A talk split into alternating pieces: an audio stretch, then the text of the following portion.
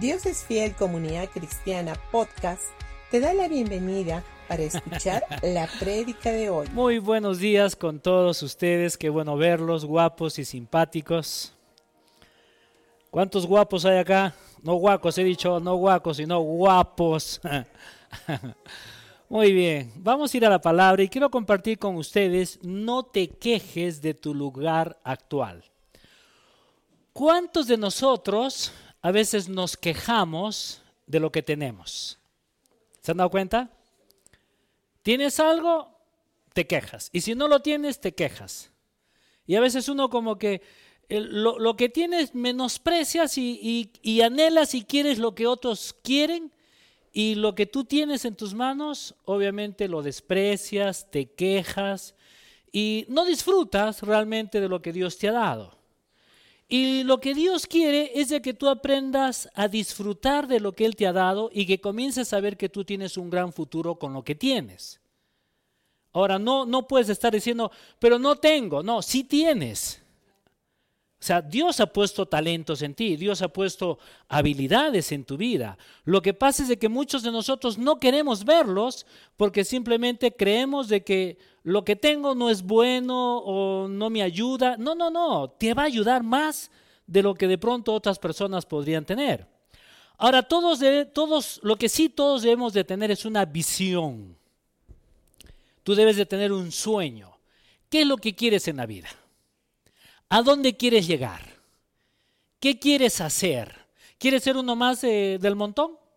Si quieres ser uno más del montón, bueno, tiene una cosa, ya llegaste. No necesitas hacer nada más, y eres uno más del montón. Pero si tú quieres marcar una diferencia y no quieres ser del montón, sino que quieres mm, realmente llegar a, un buen puerto, a un buen destino, entonces deberías de tener un sueño y una visión y decir, quiero llegar a esto. Y cuando una persona obviamente tiene algo muy claro en su vida, lo que pueda pasar alrededor de nosotros no deberíamos de darle mucha importancia. El problema es que en la vida vamos a encontrar infinidad de dificultades y circunstancias que no nos gustan. Tenemos problemas en la familia, con los hijos, con el esposo, en el trabajo, eh, con los padres. O sea, siempre van a haber situaciones que no nos gustan, siempre. Y lamentablemente eso es algo que siempre va a suceder. Entonces, pero lo que, los problemas que podamos tener, eso no significa de que yo tenga que decir, pues bueno, yo nací pues en, la, familia equivocada.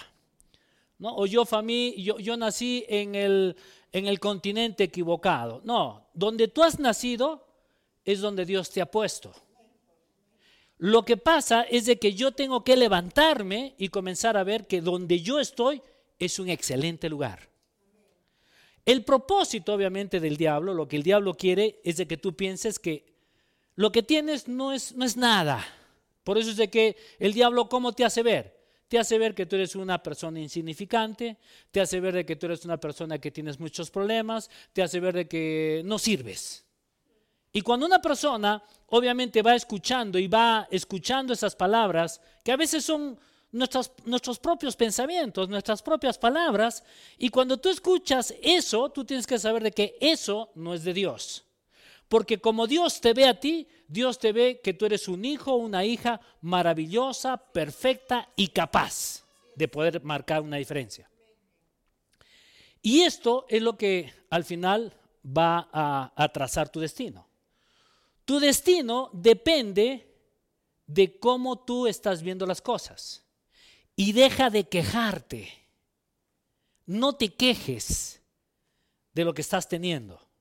No, no estés eh, quejándote, pero eh, porque a veces la gente se, se queja tanto que al final va perdiendo su bendición.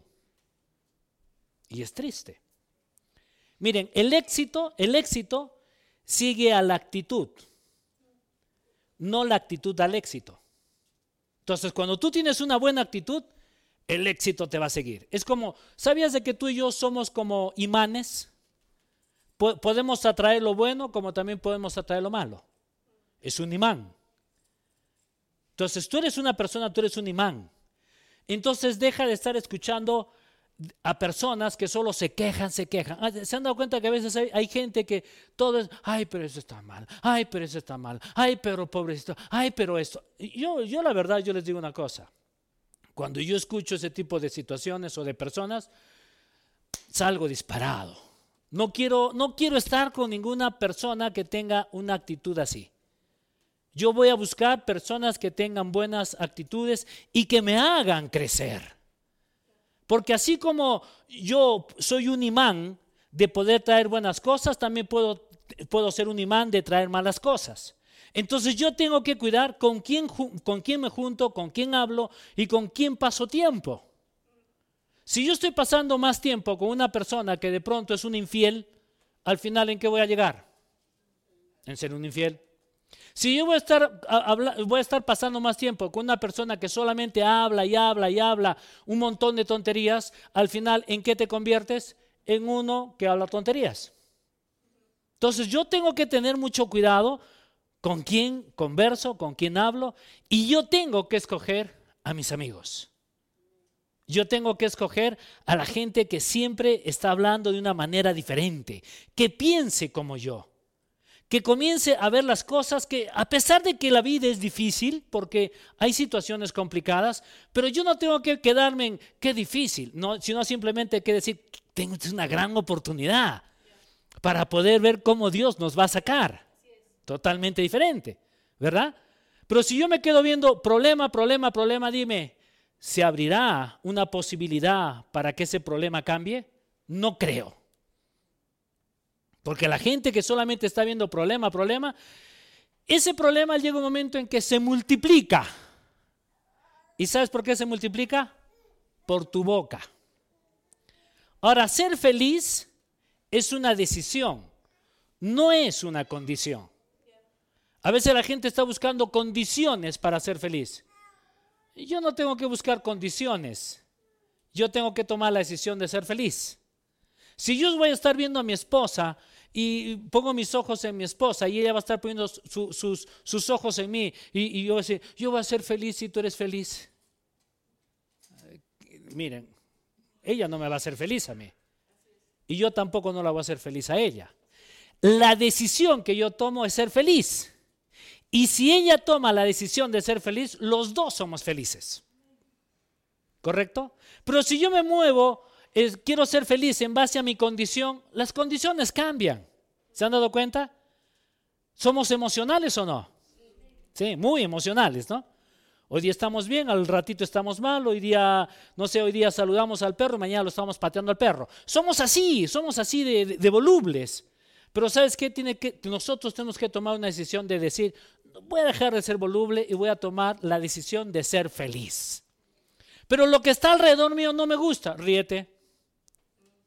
Aprende a reírte inclusive de tu situación no muy bonita. Es más, la Biblia dice, gózate en el Señor, deleítate, ríete, gózate. Entonces, cuando hay tristeza, ríete. ¿Sabías? Yo, puedo ver ahí que cuando, cuando de pronto el diablo quiere que llores y tú en vez de llorar, te ríes, yo creo que el diablo dice, ay, mejor me voy a llorar yo solito a un rincón.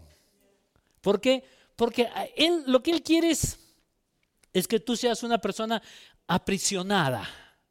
Él no quiere verte en libertad. Por eso la Biblia dice que cuando yo conozco, lo conozco a Jesús, dice, el conocer la verdad me hace libre. ¿Y cuál es la verdad?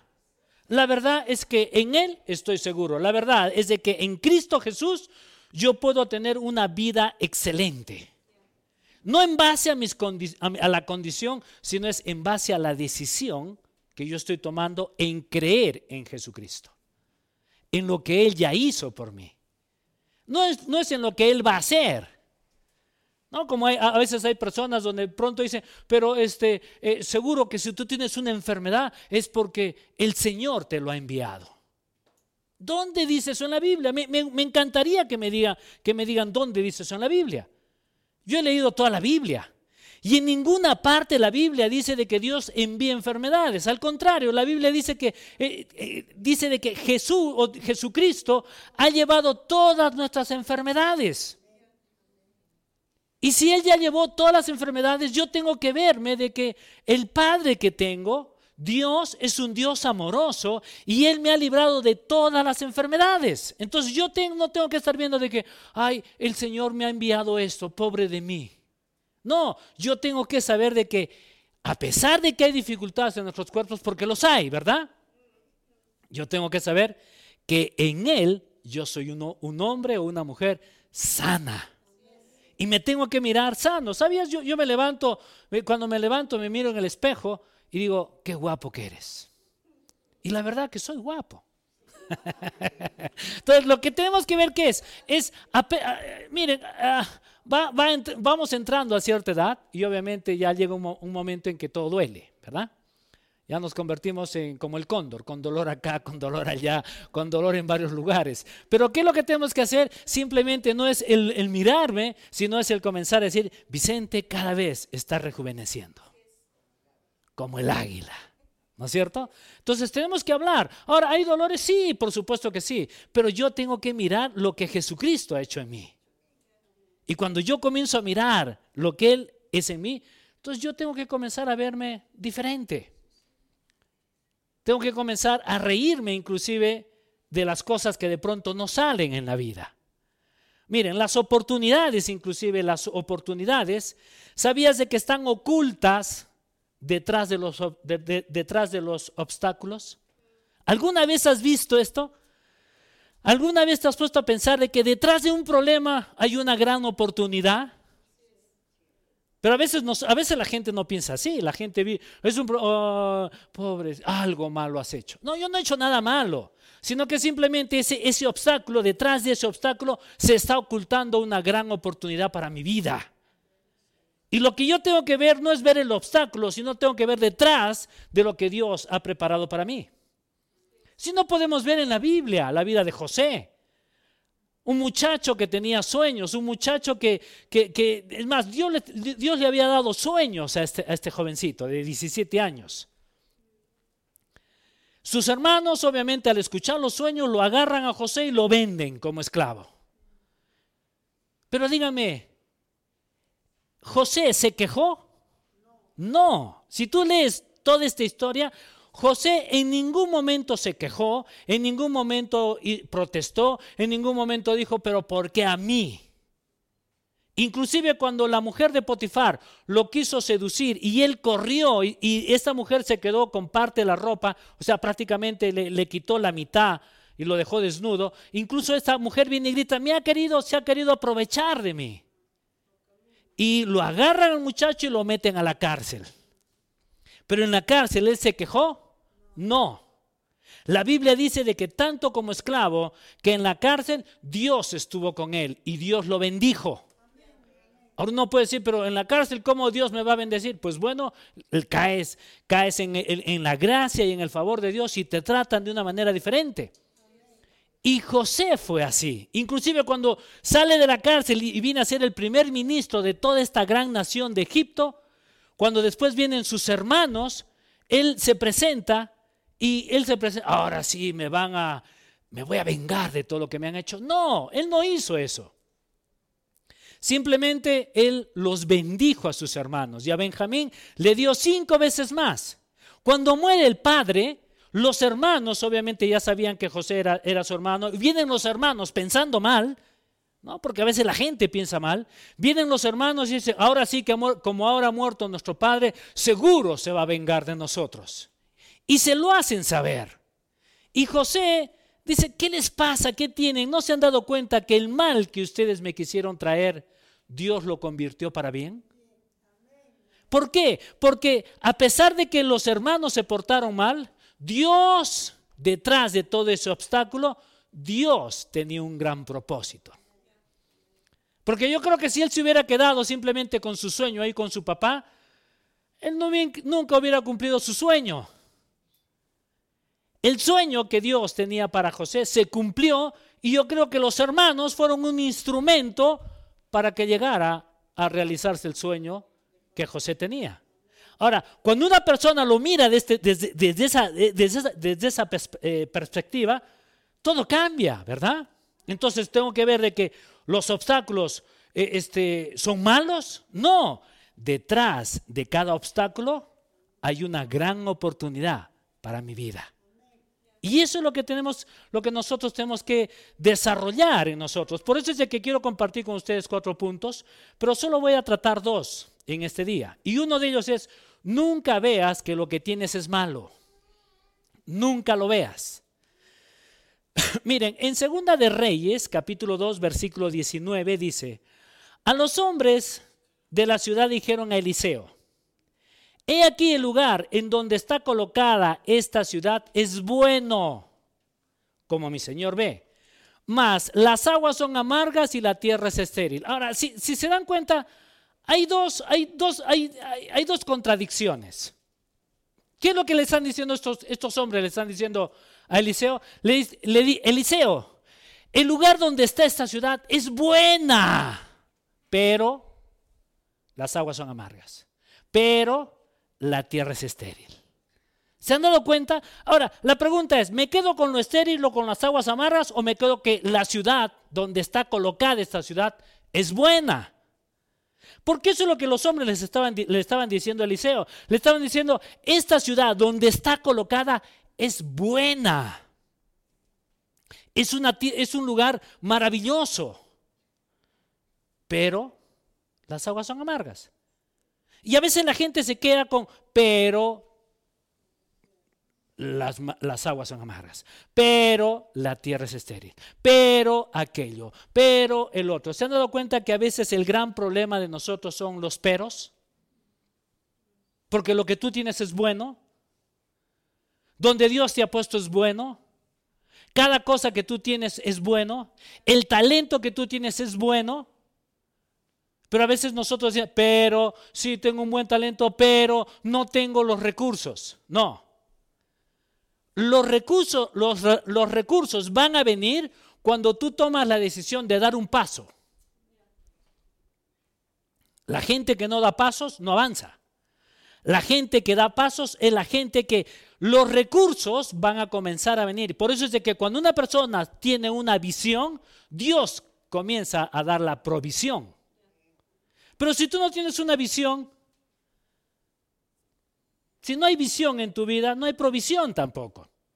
Entonces lo que yo tengo que decir, tengo una visión, quiero llegar a tal cosa y voy a caminar a eso. Y cuando tú comienzas a dar los pasos, Dios comienza a ponerte a las personas adecuadas. ¿Por qué? Porque cuando hay visión, Dios comienza a dar una provisión para ti. Y ojo, Dios es un Dios personal. Dios no es un Dios grupal. Dios es un Dios personal. Si tú le crees, Dios dice, yo estoy contigo y vamos adelante. Acá no viene y dice, este, miren chicos, ¿saben qué? Yo soy grupal, ¿no? Ah, pero como la hermana Isabel se está durmiendo, no, ya no. ¿Se dan cuenta? Así, de esa manera se mueve Dios. No, Dios va a decir, ah, si te estás durmiendo es problema tuyo. Pero si tú le has creído a Dios, dice, yo sigo contigo. Yo corro contigo. ¿Por qué? Porque Dios es un Dios personal. Por eso la Biblia dice, que es lo que dicen al Padre nuestro, Padre nuestro que estás en los cielos, santificado sea tu nombre. Dice, venga tu reino, ¿verdad? El, el cielo baja la tierra, pero no es para todos. El cielo baja la tierra en una forma personal si tú le has creído al Señor. Porque alrededor de ustedes puede haber un montón de cosas, pero el cielo puede bajar a ti. Si no, vámonos al Antiguo Testamento. Y yo les he dicho, cuando Dios envía las diez plagas, las tres primeras plagas afectan al pueblo, de, al pueblo de Israel, pero a partir de la cuarta, Dios hace una excepción. Y esto lo habla en Éxodo. Y dice, en la región de Gosén, a partir de la cuarta plaga, eh, incluso Moisés le dice, a partir de la cuarta plaga, esa cuarta plaga solo caerá en Egipto y a la, y a la gente de Egipto, mas no tocará al pueblo, de, al pueblo de Israel. Entonces las plagas caían en el otro lado y en el pueblo de Israel era una isla donde había todo. abundaba todo. ¿Alguna vez te has puesto a pensar que tú perteneces a ese pueblo? Y que cuando tú le crees a Dios, el cielo baja a ti, solamente a ti.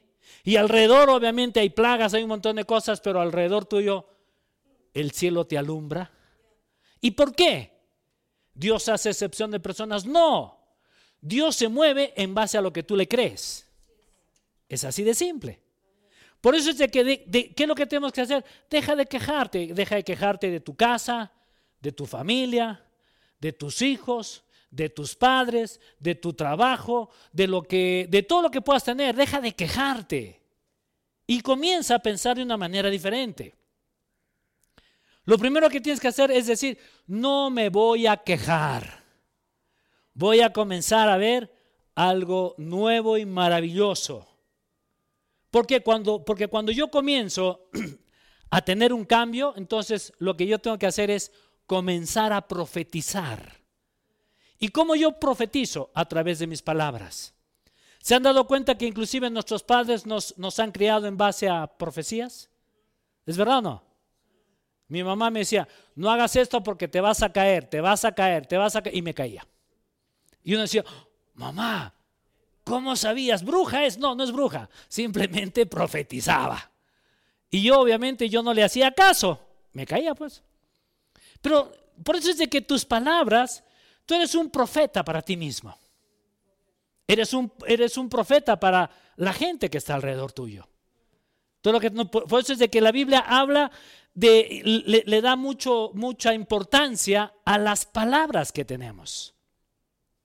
Entonces lo que tenemos que hacer que es, habla bien y toma buenas decisiones. Por eso miren qué es lo que dice en Deuteronomio capítulo 30 versículo 19. Dice, a los cielos y a la tierra llamo por testigos hoy contra vosotros. Porque os he puesto delante la vida y la muerte, la bendición y la maldición. Escoge pues la vida para que vivas tú y tu descendencia. Ahora quiero que repitas esto conmigo. Escoge pues. Más fuerte. Ahora, tu situación actual no depende de lo que tienes, sino de lo que escoges. Escúchame, ¿ah? te lo voy a volver a repetir. Tu, tu, situación actual no depende de lo que tienes, sino de lo que escoges. Ahora, ¿qué estás escogiendo? ¿Estás tomando la decisión de tomar buenas elecciones? ¿O estás viviendo en base a tus condiciones? Miren, las condiciones a veces de todos nosotros a veces no es favorable.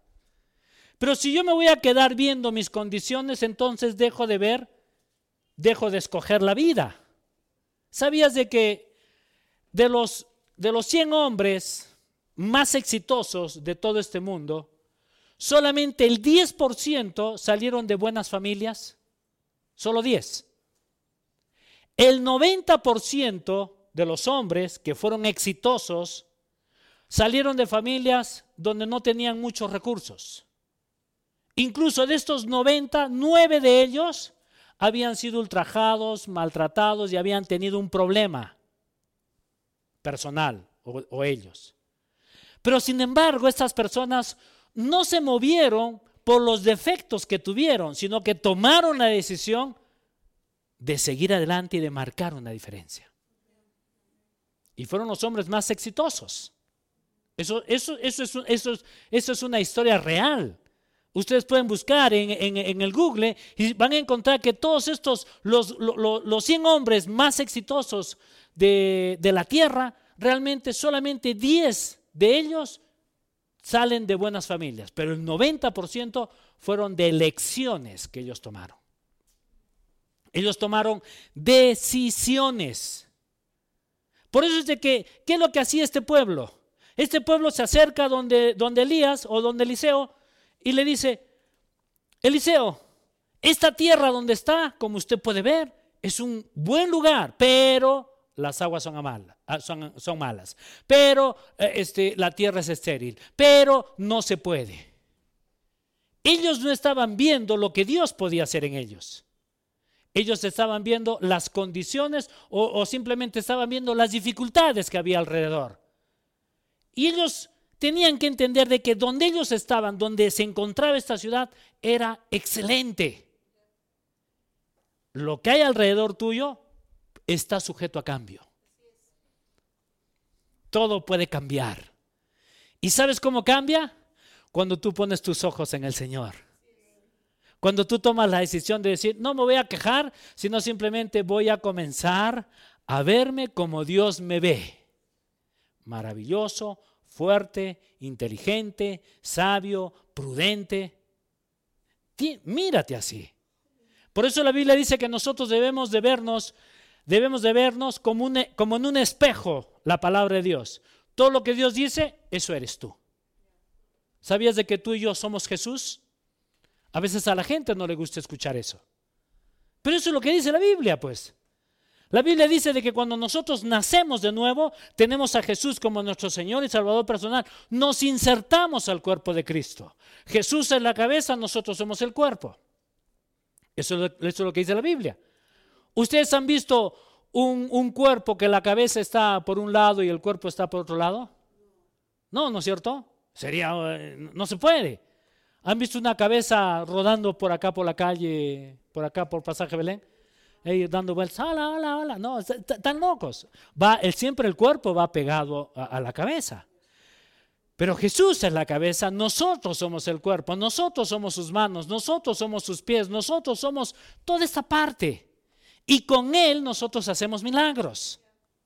¿Correcto? Por eso es de que incluso, incluso la Biblia dice, y aún mayores cosas harán ustedes en mi nombre. O sea, ¿te estás dando cuenta de lo que dice la palabra de Dios? Jesús no está hablando acá cosas que se inventó. Él está diciendo, ustedes pueden hacer lo mismo que yo he hecho y aún mayores cosas harán ustedes en mi nombre. Y Jesús se fue. Y, y, todo ese poder, toda esa autoridad, la dejó a la iglesia, a nosotros. Pero a veces nosotros creemos de que somos indefensos, pobrecitos de nosotros. No, tú no, número uno, no eres un pobrecito. Eres una persona valiosa. Porque Jesús pagó un gran precio por ti. El punto número dos es cambia tu, cambia tu vasija por una nueva. Eh, ¿Qué es lo que dice en el versículo 20? Dice en Segunda de Reyes capítulo 2, versículo 20. Dice, entonces él dijo, tráeme una vasija nueva y ponle en ella sal. Y se la trajeron. En el versículo 19 habíamos visto de que los hombres vienen y le dicen, Eliseo, la tierra donde estamos es buena, pero hay esto, pero hay aquello. Y ahí es cuando el hombre de Dios le dice, ok, está bien, esos, esos peros pueden ser verdad. Y él le dice, entonces ahora tráeme una vasija nueva y ponle en ella sal y se la trajeron. Ahora, para que Dios haga un milagro en tu vida y en mi vida, lo primero que nosotros tenemos que hacer es cambiar esa vasija vieja que tenemos en nuestra mente y comenzar a cambiarla por algo nuevo. El problema es de que a veces nosotros pensamos religiosamente, ¿verdad? Somos tan religiosones y pensamos de que Dios, pues, este, no sé. ¿Sabías de que Dios no es una religión? Dios es una relación. Y lo que Dios quiere es tener una relación contigo él no dice, oh, tú tienes que tener una religión. ¿Qué es la religión? No estoy en contra de las religiones, pero quiero que entienda. ¿Qué es la religión? Son tradiciones simplemente. Son costumbres, exactamente. Ahora, ¿en la iglesia evangélica también hay costumbres? Claro que sí. Pero gloria a Dios, al final nosotros somos más carismáticos, evangélicos puede ser, pero carismáticos. Y no, no, no, no nos interesa las tradiciones ni las religiones. Lo que a nosotros nos interesa es, quiero conocer más de ti. Tener una relación contigo. Y mientras más tengo una relación con Dios, más libre soy. Y eso es lo que Dios quiere. Ahora, cuando hablamos de vasijas, es de comenzar a tener un nuevo entendimiento. Por eso yo les he dicho, ¿qué significa la palabra arrepentimiento? La palabra arrepentimiento no es venir y decir, oh, me arrepiento, me arrepiento, me arrepiento y yo soy por mi culpa, por mi culpa y por mi grandísima culpa. No, eso no es la palabra arrepentimiento. La palabra arrepentimiento significa tener una nueva forma de pensar.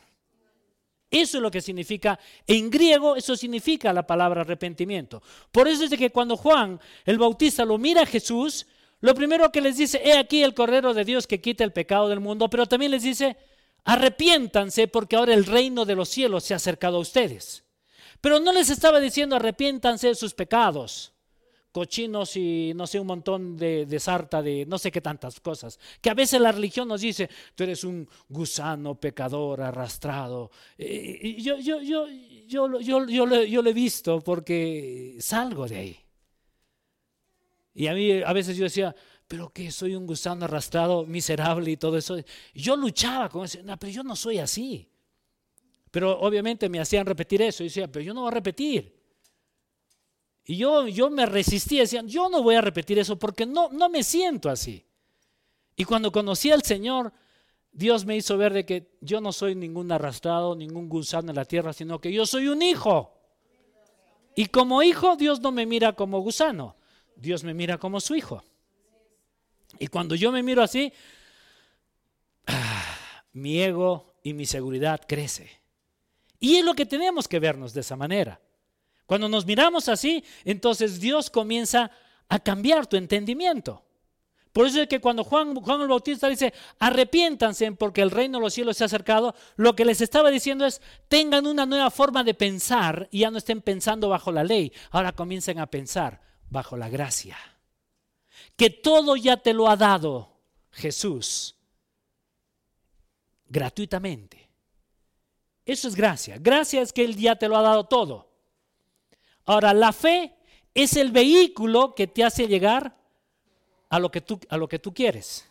Pero la gasolina de la fe viene a ser la perseverancia.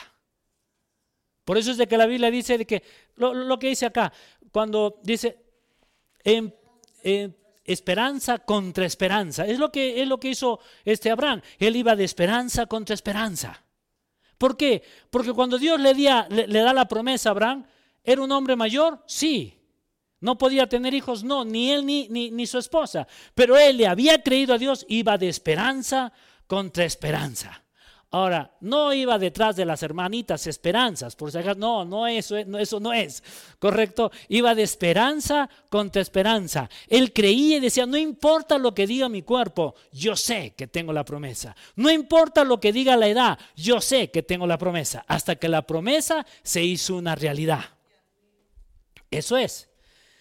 Y en Josué 1, 1 2, con esto acabo, Dice, mi siervo Moisés ha muerto, ahora pues levántate y avanza, pasa este Jordán, tú y todo este pueblo, a la tierra que yo les doy a los hijos de Israel. Ahora, ¿qué es lo que les estaba diciendo Dios?